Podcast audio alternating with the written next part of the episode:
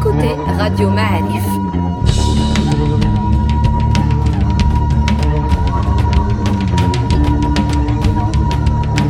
Le podcast Histoire.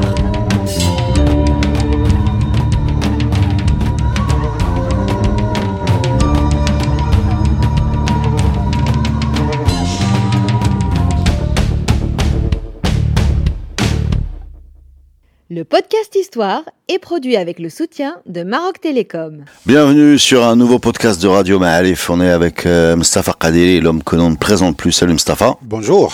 On parle d'histoire aujourd'hui. Ouais, ça, Et- fait, ça fait longtemps. Hein. Ouais, tu trouves? Oui, ben depuis que tu as sorti le livre, on n'a pas enregistré. Hein. Je, je voudrais d'abord te tirer mon chapeau, te remercier, te féliciter, et puis euh, surtout aussi, euh, comment dirais-je, de t'encourager à continuer parce que Zakaria Boualam, c'est tout un chacun de nous, hein, euh, dans l'espace public, le Marocain, Marocaine moyen, qui n'ont pas fait d'études d'histoire poussées, mais n'en ont pas besoin, c'est une spécialité, mais en même temps connaître quand même l'essentiel de cette histoire, les grands moments de gloire ou de faiblesse, les choses, comment dirais-je, spécifiques ou bizarrement spécifiques qui renvoient à notre histoire et à notre identité, c'est quelque chose de fabuleux. J'espère qu'on aura euh, la suite, en tout cas, à mon avis. Eh ben, écoute, on va pas basculer dans l'auto, l'auto, l'autocongratulation réciproque, mais sachez, chers auditeurs, comme Mustafa Kadiri a lu ce livre avant sa sortie.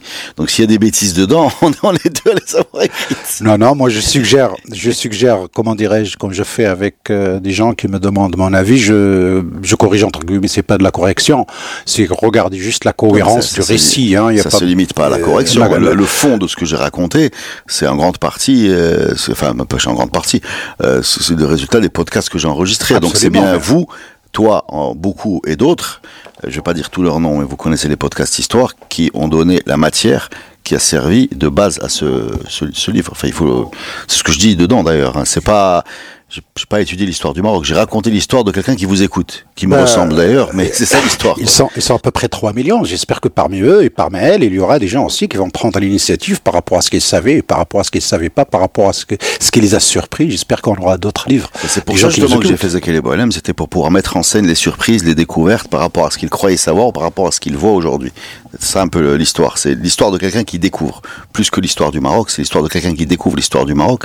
Et Oui. c'est, Et puis tu as fouillé, dans, dans- l'intro tu le dis d'ailleurs, tu dire, tu as écouté les podcasts, mais aussi tu as fouillé, tu as acheté des livres, tu as regardé, tu as été dans- sur le web pour un peu Mais parce que confirmer, vous etc. nous avez blitzuna, comme disent les Rayman. Vous, Bah, vous nous, vous nous avez intoxiqués. Vous nous avez- bah, Merci beaucoup donc euh, pour ça et ben, parle-nous de sujet du jour s'il te plaît sans plus attendre à savoir les protections consulaires. Oui, c'est un volet qu'on n'a pas abordé, on, on en a parlé Il est en un peu filigrane. partout, ouais, il est un peu partout, il est un peu partout mais il est jamais euh, jamais le sujet unique d'un podcast. Ouais, bah, c'était la grande brèche un petit peu dans la souveraineté du Maroc. Hein, 19e siècle. 19e siècle, on va y revenir un petit peu sur les, les- les origines et puis rendre hommage quand même à- au chercheur historien, grand professeur Mohamed Kenbib qui a consacré une thèse et qui nous a vraiment gratifié de plein de détails.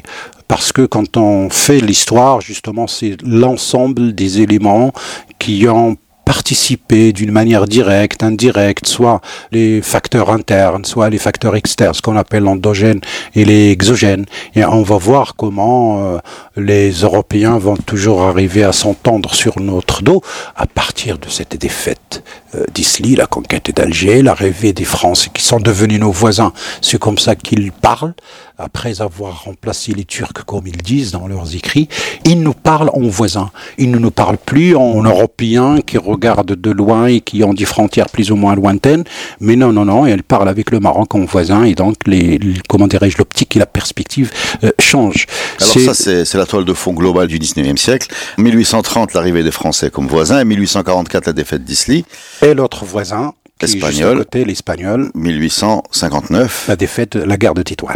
c'est ça. Donc mauvaise période globalement. Tout à fait. Et donc jusqu'en avril, euh, en avril 1860, les Espagnols restent à la ville de Tétouan et essaient de l'organiser, de constituer même une sorte de conseil municipal. C'est une tradition qui existait. hein. Je veux dire, la notion de conseil municipal, c'est pas nouveau. C'est l'assemblée qui gouverne un peu la ville. On a trace depuis les Almoravides à Séville. Hein, on a trace de cela. Chaque Bien ville sûr, avait toujours une sorte d'assemblée qui la gouverne gouverne d'une manière indirecte, pas sous l'autorité du pacha, mais en tout cas en collaboration, en négociation, en discussion toujours avec le pacha sur les histoires euh, grandes ou petites. Cela va durer jusqu'en avril 1860. Tu parles d'occupation de Tétouan. D'occupation de Tétouan, suivi d'un traité, d'un de l'amende, la grosse amende, dont une grande partie payée par la Grande-Bretagne. Et pourquoi la Grande-Bretagne? La Grande-Bretagne rentre dans notre histoire à peu près déjà depuis longtemps. Bon, on a connu Moulay Ismail, Tanja, etc. Mais surtout ce traité de commerce qui date de 1856, où euh, les Britanniques vont faire l'offensive commerciale pour euh, forcer les, barrières douanières. Euh, forcer les barrières douanières et avoir un privilège. Alors les Espagnols vont demander la même chose. Après la, nation préférée, c'est un truc comme ça. Euh, oui, au début, en 1856. Mais sauf que les Espagnols vont demander la même chose, la même chose après la défaite de Tétouan, et les Français vont demander la même chose. On parle d'un traité ou euh, une mise au point 1863 où les Espagnols et les Français ont eu le même privilège que, les, Anglais. Et donc, parmi ces privilèges-là, le commerce, la taxe, l'ouverture du marché, l'ouverture de l'ensemble des ports, non pas seulement un ou deux ports désignés par le sultan, mais aussi, surtout, cette histoire de protection consulaire. Protéger les gens qui travaillent avec les consulats disséminés sur euh, Ça commence sur en 1860 donc. 1856 avec ce traité avec les Britanniques. Avant il n'y avait pas de protection. Non, 1863.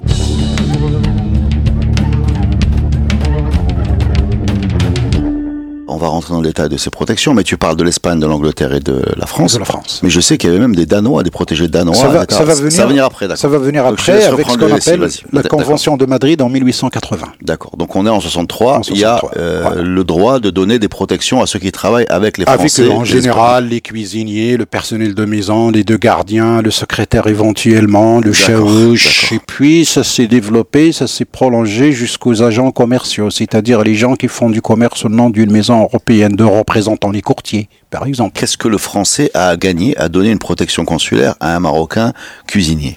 Bah, Qu'est-ce que ça veut dire aussi donner une protection? Dans notre sens, il est détaillé dans le congrès de Madrid. Il y en a, enfin, de, de cette conférence de Madrid, prélude un petit peu au congrès de Berlin sur l'Afrique, 1884, et également à la conférence d'Alsagiras de 1906. Pratiquement les mêmes acteurs, les mêmes conditions, les mêmes négociations, et puis euh, les mêmes résultats, c'est-à-dire cette brèche ouverte petit à petit dans la souveraineté du Maroc, parce que cette protection implique que les personnes marocaines protégées par les puissances européennes ne sont plus soumis à la loi de l'État marocain. Ils ne sont plus punis par la justice marocaine, ils ne paient plus d'impôts pour l'État marocain. Et même quand on les arrête, on les ramène à leur consulat où on a inventé ce qu'on appelle la justice consulaire qui a duré au Maroc jusqu'en 1937. C'est un système de justice en Donc c'est une façon de saper le pouvoir euh, du pays. Tout à fait. Mais euh, cela a une origine, euh, comment dirais-je, ailleurs. Ça s'appelle aussi également un régime de capitulation. Le mot capituler, capituler, c'est quand on est défait dans une guerre, etc. Ça concerne deux pays dans le monde, à ma connaissance, l'Empire ottoman et l'Empire chinois. C'est par ce billet-là que les Européens ont commencé à ouvrir des brèches dans les souverainetés de ces deux grands empires asiatiques ou rois asiatiques et surtout au niveau des côtes au début. Ça se cantonne aux côtes d'ailleurs dans l'histoire de Chine, Hong Kong, Canton, etc. C'est au niveau de la côte, ce qui était le cas également pour l'Empire ottoman. Ensuite, ça s'est développé petit à petit, euh, surtout par exemple au Moyen-Orient. C'est par ce billet-là que les Français se sont déclarés protecteurs des chrétiens. La Russie s'est déclarée protectrice des chrétiens orthodoxes. L'Angleterre, les États-Unis se sont déclarés protecteur des protestants qui ont commencé à émerger euh, entre le Liban et la Syrie juste après 1860. C'était une. C'est même plus proche de nous. Hein, quand la guerre de Yougoslavie intervient, les interventions sont là pour protéger les Serbes de Bosnie, donc euh, ou, bien même Poutine, même même les Russes euh, euh rentrent en Ukraine parce qu'il y a des Russes dans le Donbass qui sont qui sont agressés. Ça renvoie à la Première Guerre mondiale après le Serbe qui a tué le prince à Sarajevo quand les Austro-Hongrois voulaient se venger contre les Serbes, c'est la Russie qui déclare la guerre à l'Empire austro-hongrois parce qu'il veut protéger ces, Serbes euh, orthodoxes euh, qui sont Oui, dans la, Russie protège les Serbes orthodoxes. les, les. Serbes orthodoxes qui sont dans la même voie religieuse que les Russes, et c'est comme ça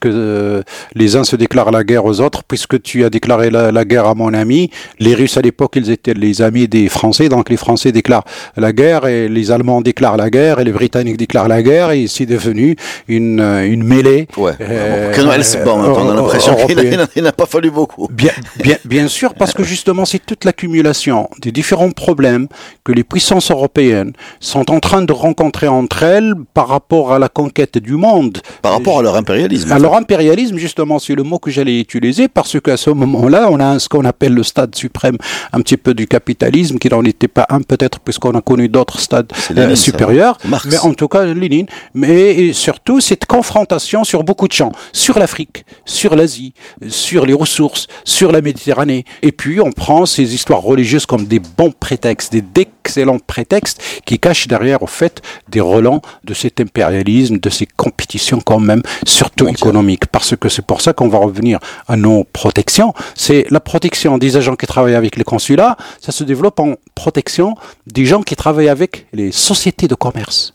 Les sociétés européennes qui installent des bureaux dans les villes portuaires pour faire du commerce. Alors, amener des produits finis industriels d'Europe pour les vendre sur le marché et acheter les produits dont ils avaient besoin que nous avions. Les céréales, les laines, les poux de mouton, la gomme, les bêtes sur pied, les amandes, la fleur de forbe, quoi d'autre? Quelques les différents produits plus ou moins naturels que nous produisons, soit que nous cultivons, soit des choses issues de l'élevage ou des choses issues de l'agriculture ou des produits collectés dans la nature qu'on échangeait avec des nouveaux produits, le thé, le sucre, les bougies, Porcelaine. les, la porcelaine, Mlifa. le Mlifa, absolument. Donc les nouveaux produits, surtout justement pour Angleterre, les deux premières maisons qui s'installent, c'est Manchester et je ne sais plus l'autre ville, qui était spécialiste dans le textile. Donc on a ce traité avec l'Angleterre en 1856, ce traité avec l'Espagne et la France de 1863, et on arrive à la conférence de Madrid 1880, une conférence qui va durer trois ou quatre mois. Ça s'est passé à peu près euh, entre le 19 mai et le 13 juillet 1880 à Madrid. Et elle fait suite quand même à une tentation nous sommes en 1879. Le ministre des Affaires étrangères, un peu l'équivalent du ministre des Affaires étrangères de l'époque, Mohamed euh, Bargash, qui était représentant du sultan à Tanger également, et qui a organisé une série de rencontres, juin-juillet 1879, pour demander aux Espagnols et aux Français de renégocier un petit peu ces traités avec les Britanniques. Sauf qu'au lieu de s'organiser de nouveau avec les trois puissances, eh ben, on va avoir toutes les puissances européennes, plus les États-Unis qui étaient là, ils avaient l'allégation à Tanger. Donc, dès qu'ils étaient présents à Tanger, visiter, ils datent de 1820 à peu près, au 21. Et donc, ils étaient toujours présents, mais en, en neutre, neutre, et puis à l'écart, et puis ils interviennent très peu, sauf que quand les autres États bénéficient quelque chose, ils demandent euh, La même chose. la même chose, l'égalité. Et donc, du 19 mai 1880 jusqu'au 13 juillet 1880, cette conférence de Madrid a été organisée suite à ces rencontres de Tanger pour renégocier, sauf seulement là, on va se retrouver avec l'Allemagne, l'Autriche-Hongrie, la Belgique, l'Espagne, les États-Unis, la France, la Grande-Bretagne, le Danemark, l'Italie, les Pays-Bas, le Portugal et la Suède, Norvège, qui était à l'époque le même État. Donc tout ce beau monde va venir à Madrid et on va se réunir euh, sous la houlette du chef du gouvernement à l'époque del Castillo d'Espagne. Euh, bon, il y a un contexte internaliste et la restauration de la monarchie après une période de troubles euh, internes. L'Espagne était encore un peu une sorte de puissance coloniale puisqu'il avait encore les Philippines, il avait le Cuba, il avait encore le Porto Rico. C'est ce qui va changer un petit peu après 1899, la perte de toutes ces colonies, comment l'Espagne va devenir beaucoup moins influente qu'elle l'était auparavant. On a même, hein, merci les, archives aujourd'hui devenues disponibles hum, en ligne, mais tout ça, Monsieur Kenbib avait travaillé dessus sur les procès-verbaux de trois mois de négociation qu'a duré cette conférence de Madrid pour pendre un nouveau traité où ce que possédaient la Grande-Bretagne et la France et l'Espagne comme avantage suite aux traités respectifs avec les uns et les autres, monde. eh ben, il va devenir tout le monde. Le Danemark, une sorte de, de- de normes. Et on va même y rajouter d'autres catégories parce que jusque-là, les protections ne concernaient que les villes portuaires. Et maintenant, c'est pour tout le monde. Eh ben, ça, même les, les villes de l'intérieur. Et puis, on va créer une catégorie qu'on va appeler un petit peu le mukhalitin. Donc, les Européens, et ben, ces mukhalitin vont devenir très nombreux. Ce n'est plus que le secrétaire, le gardien, le policier, le chef, les cuisiniers, l'interprète et éventuellement l'intermédiaire ou là, le porte-voix. Et ben, c'est devenir les représentants des maisons de commerce. Et puis, toutes les personnes en relation avec les gens qui font le commerce pour les maisons européennes. Alors on imagine. Pardon, la, la, la, la, question c'est pas que la personne elle-même qui est protégée. C'est toute sa famille. Et même la question de l'hérédité de la protection a été discutée dans cette conférence. C'est un passeport en fait, c'est un passeport. Mais l'hérédité, c'est-à-dire ouais. transmettre la, la, protection à ses enfants, et c'est ce qui a été adopté. Et Mohamed Bargash a essayé par tous les moyens d'endiguer le flot. Bah finalement, il a, il a le, le, représentant du Maroc était l'équivalent du ministre des Affaires étrangères, représentant du sultan à Tanger, qui était en relation avec les missions diplomatiques euh, est étrangères. Est-ce qu'on a une idée du volume de personnes que ça représentait? On parle de plusieurs dizaines de milliers au moins. Les milliers je sais pas, mais en tout cas, oui, ça peut y arriver parce que ça a connu une évolution. Parce que ce que craignait Mohamed Bargash à l'époque est arrivé beaucoup plus tard, c'est-à-dire les abus.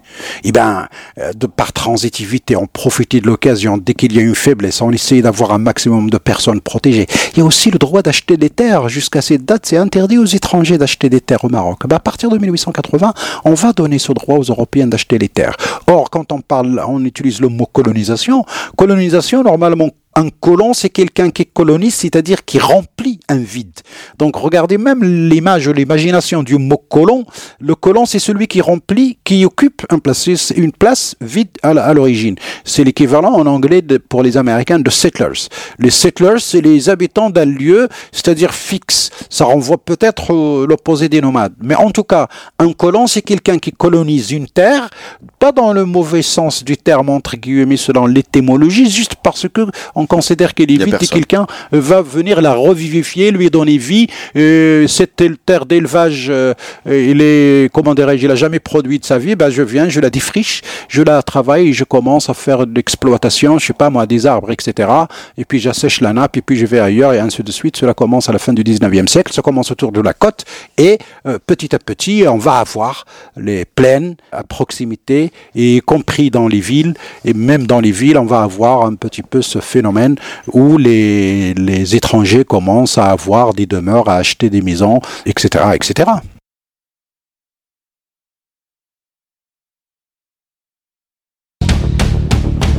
Donc on a compris que ces protections étaient une façon de saper l'autorité du pays, une façon détournée d'entamer une sorte de colonisation.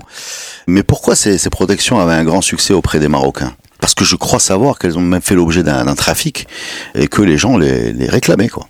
Bien sûr, c'est ce que cherchaient les Européens. En tout cas, on avait dit que c'est l'ouverture de, de, la brèche dans la souveraineté, parce qu'en principe, ce qu'on connaît le principe universel d'aujourd'hui, sur la territorialité des lois. Même les étrangers devraient être soumis à la loi marocaine. Ben non, c'est pas le cas. Même les étrangers sont soumis à la loi de leur propre pays quand ils sont au Maroc. Donc à partir du moment où on commence, c'est carrément des Marocains qui sont soumis à des lois étrangères. On commence à inclure les Marocains pour inventer ce tribunal consulaire où les protégés sont jugés pour leur délit ou crime entre guillemets et bien sûr on peut imaginer que toujours le protégé il a toujours euh, raison j'ai dit tout à l'heure même quand il est arrêté quelque part dans la plaine ou à la campagne pour un délit quelconque il est arrêté par les autorités marocaines mais il est remis à son consulat et bien sûr d'après les spécialistes et les recherches c'est d'abord les abus des agents du sultan qui ont fait que les gens ont cherché à avoir cette protection au début au niveau des grands commerçants de la côte. Ensuite, quand ça s'est ouvert en tout cas suite au traité de Madrid ou à cette convention, même les gens à l'intérieur de la ville peuvent avoir le droit. Le ministre Bargash avait insisté que quand même les agents du Marzen, c'est-à-dire les caïds, les chirs, etc., ne devraient pas être inclus dans cette catégorie, c'est écrit noir sur blanc, mais avec le temps, jusqu'au début du XXe siècle, je veux dire, euh, beaucoup de monde a réussi à obtenir cette protection par le biais d'une relation commerciale quelconque soit l'achat, la vente, la relation avec un commerçant européen sur des histoires de commerce ou d'échange, et bien ça devient un protégé de facto, même s'il n'a pas le titre puisque justement on a 10 cas où ça a été relevé. J'ai pensé par exemple, regardez, euh, à Madrid, jusqu'à Madrid, jusqu'à pratiquement 1904, les Britanniques, grosso modo, essayaient de défendre la souveraineté marocaine. Ils en avaient un intérêt, c'est pas pour les beaux yeux du Maroc, mais quand le ministre de la guerre de Moulay Abdelaziz, après la mort de Bahmad, le fameux Mahdi Menbi, est parti en mission diplomatique en Angleterre, et d'ailleurs on a un tableau qui reproduit le personnage, et ben la première des choses qu'il fait, et ben il commence par demander la protection anglaise. Et je crois qu'à partir de ce moment-là, le ministre. Le, le ministre de la guerre, le personnage numéro 2 de l'État après le sultan, puisque ça se passe après la mort de Bahmad, c'est lui qui a Donc le pris ministre le- de la guerre n'est pas soumis à la loi marocaine. Il demande en tout cas la protection britannique. Il va pas durer très longtemps dans son poste parce qu'il va se casser les dents sur l'histoire de Bouhmara. Et puis bon, il va partir à Tanger en, exil. Il va y rester euh, jusqu'aux années 30, même aux années 40, je crois, où il meurt. Mais c'est devenu le personnage principal du Marzen. Il part en mission diplomatique pour essayer de demander l'aide ouais, des, intérêts marocains. Il commence par demander la protection. Ben, pour les British, euh, c'est un peu cuit. Nous sommes à peu près avant 1904. Et ben, c'est en 1904 qu'ils s'entendent avec les Français par l'accord cordial. Et à partir de ce moment-là, les Britanniques ne défendent plus la souveraineté euh, marocaine. Côté français, dans ce contexte-là, je veux dire, l'introduction de ce système de protection, essayer d'avoir le maximum possible de commerçants, d'agents, de courtiers, les censos, comme ils disent, toute personne en relation directe ou indirecte avec une maison de commerce euh, française, pour eux, c'est le voisin, parce que le rêve était à un moment donné carrément de couper le Maroc en deux et de faire une voie ferrée à partir de l'Algérie vers l'Atlantique, c'est-à-dire carrément au sud de l'Atlas par le Tafilalt, il disait, c'est-à-dire casser cette euh, territorialité, souveraineté, découpage, etc. Ça, c'est noté dans les PV hein, de Madrid sur les discussions bilatérales comme ça entre les représentants des différents euh, pays. Et puis pour l'anecdote, c'est le vice-amiral Jaurès qui représentait la France dans ce congrès, le propre frère de Jean Jaurès, le plus euh, connu. C'est lui d'ailleurs qu'on va retrouver en 1900. euh, je crois que ce 1900, le bombardement de Casablanca, c'est le vice-amiral Jaurès, je crois, qui était le chef des escadrilles à partir de Tanger ou quelque chose comme ça. En tout cas, le vice-amiral, parce qu'il était sénateur, il était en politique et en même temps il était vice-amiral de marine, donc participe d'une manière directe à cette histoire du Maroc au moment où son frère, un peu plus tard, après 1900, vers 1912, peut-être avant la signature du protectorat, même après, il prononce des discours où il s'oppose complètement à cette conquête, mais pas parce que il aimait le Maroc, il avait des visions, mais juste parce que il y a un contexte pour euh, la France qu'il fallait éviter, surtout cette concurrence avec l'Allemagne, la crainte, alors que bon, je veux dire, il n'a jamais prononcé mot sur l'Algérie ou euh, d'autres colonies euh, françaises. Ce bombardement euh, de Casablanca se réalise à partir d'un navire qui s'appelle le. Sheila. C'est pas le Galilée. Il y a le Galilée de. Ah, D'accord. Non, non, il y, a, il y a plusieurs. Il y avait, pas qu'un seul bateau parce que je veux dire Donc sachez dit- juste que le- la rue Galilée de Casablanca, qui se trouve au quartier Gauthier, n'est pas un hommage à l'astronome, mais au, au navire qui a bombardé existe, la ville. Il existe toujours. Il y a une rue Galilée. Oui. Peut-être elle- peut- je crois qu'elle s'appelle Taha Hussein. Je pense qu'elle a été échangée, mais en fait, elle était, c'était l'hommage à, ce- ta- à ce bombardement et non pas T'as à. Hussein, ça va. Je m'attendais à un nahwiste euh, bagdadien. Bonahas euh, Nahawi. euh, bon, bref, oublions ce, ce, ce grammairien. Voilà.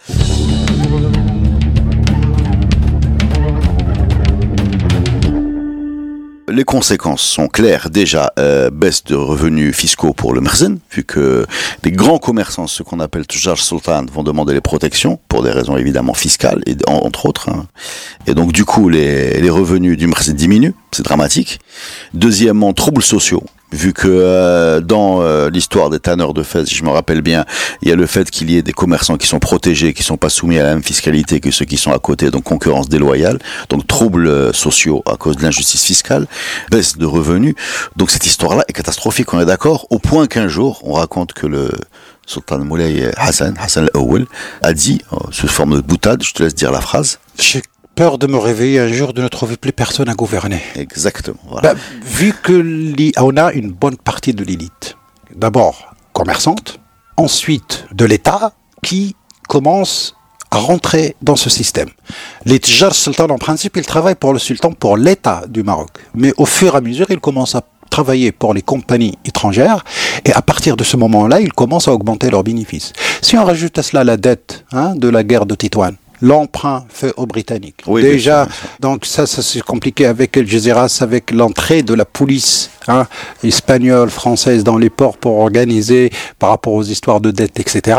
Je veux dire, la dégringolade annoncée se fait par étapes et dans tout ce beau monde, l'entente de l'ensemble des puissances européennes sur le dos du Maroc et surtout en essayant de trouver des modus vivendi parce que la tension était très palpable au niveau des pays européens. D'ailleurs, quelqu'un à la conférence de Berlin, je crois que c'est l'espagnol ou l'allemand, avait même dit ces histoires d'isoisis comme ils appelaient ça, c'est quand euh, le Maroc a protesté contre la conquête des oasis de Touet dans l'actuelle Algérie, va nous mener à une guerre européenne. Et ben, il s'était pas trompé parce que les compétitions entre les pays se faisaient sur le dos un petit peu des intérêts du Maroc, qui restait indépendant dans la région, que ce soit par le sud côté Mauritanie ou que ce soit par euh, l'est côté Algérie. L'objectif était complètement de casser ce dernier État souverain et d'avoir la main sur les ressources et bien sûr les privilèges au niveau de l'export dans l'attente de passer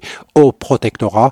Donc on peut imaginer que de système de protection individuelle jusqu'au protectorat. Au début, je disais que euh, cela a duré jusqu'en 1937 pour la Grande-Bretagne et dans le cas du Maroc. Au- à partir de la prise euh, des fonctions de l'IOT en mai ou en avril 1912, il commence par négocier avec les différents pays l'alignement des protégés de leurs pays respectifs sur la loi française. C'est pour ça qu'on trouve dans les écrits une catégorie de l'époque coloniale qu'on appelle les Européens. Les Européens, c'est une catégorie juridique. C'est pas parce qu'on veut inclure les autres Européens ou on veut pas dire les Français, etc. Parce qu'on parle des fois on dit les Français et des fois on utilise le mot européen pour inclure les Portugais, les Espagnols, les Italiens et leurs protégés. C'est-à-dire ceux qui sont soumis à la loi française parce que l'IOT, dans les engagements qu'elle fait avec les États respectifs, Il il, il demande la fin des protections individuelles en échange de l'engagement que ces protégés seraient soumis à la loi des tribunaux français au Maroc.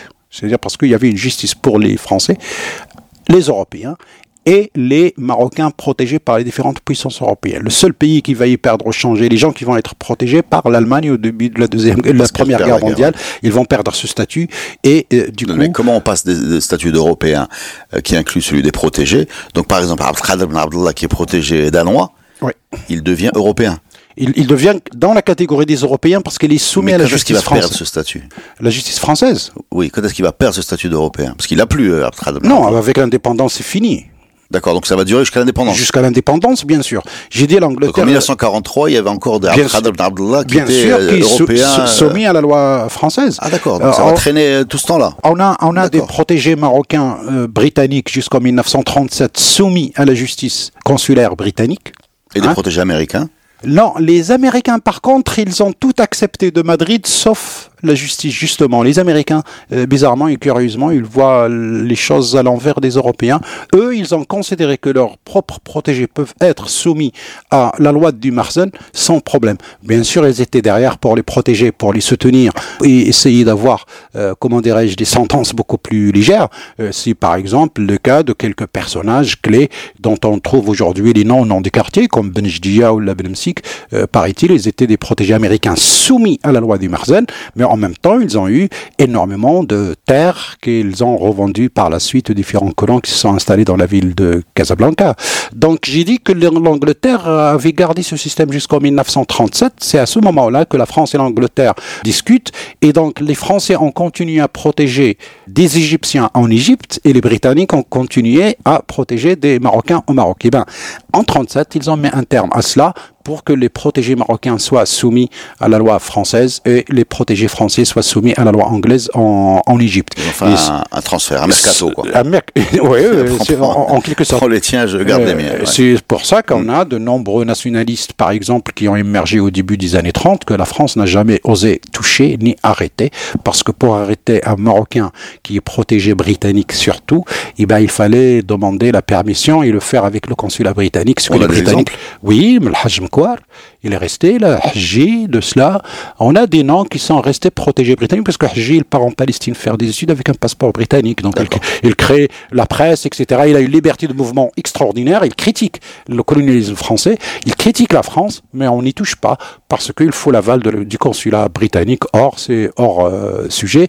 Et donc, c'est protégé. On continuait à militer dans ce qu'on appelle le mouvement nationaliste. Ceux qui n'étaient pas protégés ont eu Azfel par le Pacha al-Bradadi de Fès en 1930. Azfel, c'est les coups de fouet qu'ils ont eu, par exemple, Mohamed Belhassan al-Wazani, je crois, et quelques autres qui ont eu droit à Azfel parce qu'ils n'étaient pas protégés. Mais les protégés, on n'osait pas y toucher, donc du coup, ils avaient une marge de manœuvre assez extraordinaire pour pouvoir euh, revendiquer l'égalité ou en tout cas la part des indigènes. Quelque chose de, euh, de paradoxal quand même, dans, que, que, dans le fait que tu aies une protection étrangère te permette d'être nationaliste au Maroc en étant plus euh, libre oui, de le faire. Oui, c'était un avantage puisque c'est un avantage qu'ils ont qu'ils ont utilisé, mais que demander le nationalisme, c'est juste la part des élites dans le protectorat. C'est-à-dire comme s'ils demandaient un peu l'application de la fameuse euh, circulaire de Lyoté Côte-Bar, 1921, où il demande à son administration de mettre un terme à euh, cette euh, administration directe et,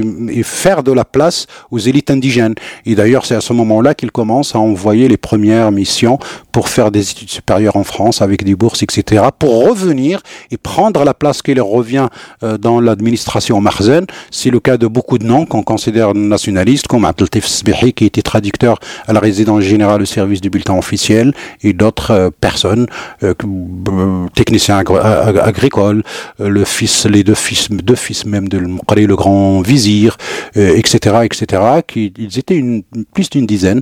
Le, premier groupe, en tout cas, envoyé par l'UOT, dans cette perspective, puisqu'on sommes dans un régime de protectorat, qui en principe, rappelons-le, un État préexistant qui gouverne lui-même sous le contrôle de l'autorité étrangère, ce qui n'a pas été le cas. Il y a quand même quelques mouvements qui s'opposent à cette, euh, cette, diffusion massive de protection consulaire, parmi elles euh, une fatwa des ulama, c'est bien ça Oui, c'est classique. Qui disent quoi C'est classique, bah, que c'est haram et que c'est une alliance avec le mécréant. Mais euh, je veux dire, c'est classique.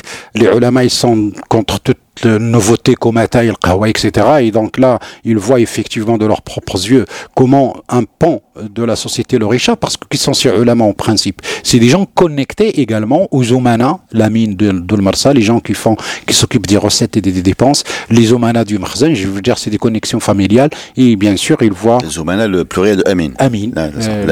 L'amin. Euh, Amin Mustafad, celui qui s'occupe des recettes, en tout cas, qui tient la comptabilité et qui fait rentrer de l'argent et qui renvoie à la caisse euh, centrale. Euh, donc euh, les ulama qui s'y opposent certainement, on n'a pas d'exemple de ulama qui sont tombés dans le système des protections, de, de, protection, mais parce qu'ils n'étaient pas commerçants. C'est surtout les gens qui font du commerce qui vont être privilégiés, les courtiers, les intermédiaires, les gens qui leur achètent, je sais pas moi, le gars qui va jusqu'au Moyen Atlas ou Tafilat pour acheter de la laine et la ramener à un, un port ou à une ville, une grande ville comme Faso Marrakech pour qu'il arrive jusqu'à Jdida Souira, Asfi, Tanjal, Arayesh, Massa, Boujdour, etc. Je veux dire, c'est, pour ça que d'ailleurs les Français ou les Européens d'une manière générale demandaient à ce que le commerce soit valable dans tous les ports pour essayer également d'échapper aux Omanas parce que là où il n'y a pas la mine de Sultan, bah, bah tu peux payer euh, la taxe que tu veux et moins cher et bien sûr même en contrebande. merci beaucoup. Mustafa, pour ces éclaircissements. Alors, euh, je pense que comme moi, vous avez pensé depuis le début de ce podcast à un parallèle avec ce qui se passe beaucoup plus près de chez nous et, et tous les gens qui cherchent un autre passeport, une double nationalité, une carte de séjour, euh, c'est quelque chose qui résonne aujourd'hui, euh, qui résonne quand même à nos oreilles. Voilà. Oui, mais ça protège pas parce que la loi elle est territoriale aujourd'hui. Je veux dire, les Européens, même les Européens. Non, bien sûr, cette protection consulaire est plus, plus grande que ce, que ce oui, oui puisqu'elle s'applique chez toi. La, la, la, loi est territoriale, quoique pour le tourisme on n'applique pas les lois marocaines, ça c'est un autre sujet. C'est un autre sujet, mais toutefois ça résonne quand même. Je suis désolé, ça, il y a, y a une petite résonance. C'est pas une comparaison qui marche à 100% mais dans cette euh, façon de chercher une, euh, une, un besoin de sécurité, besoin de sécurité, quelques avantages par rapport à un système dont tu estimes qu'il te traite un peu durement, il y a cette résonance. C'est un sujet, ça. Merci beaucoup, Mustafa. Merci à vous. Et à la prochaine pour un nouveau podcast, les amis. Merci, Radio Marif.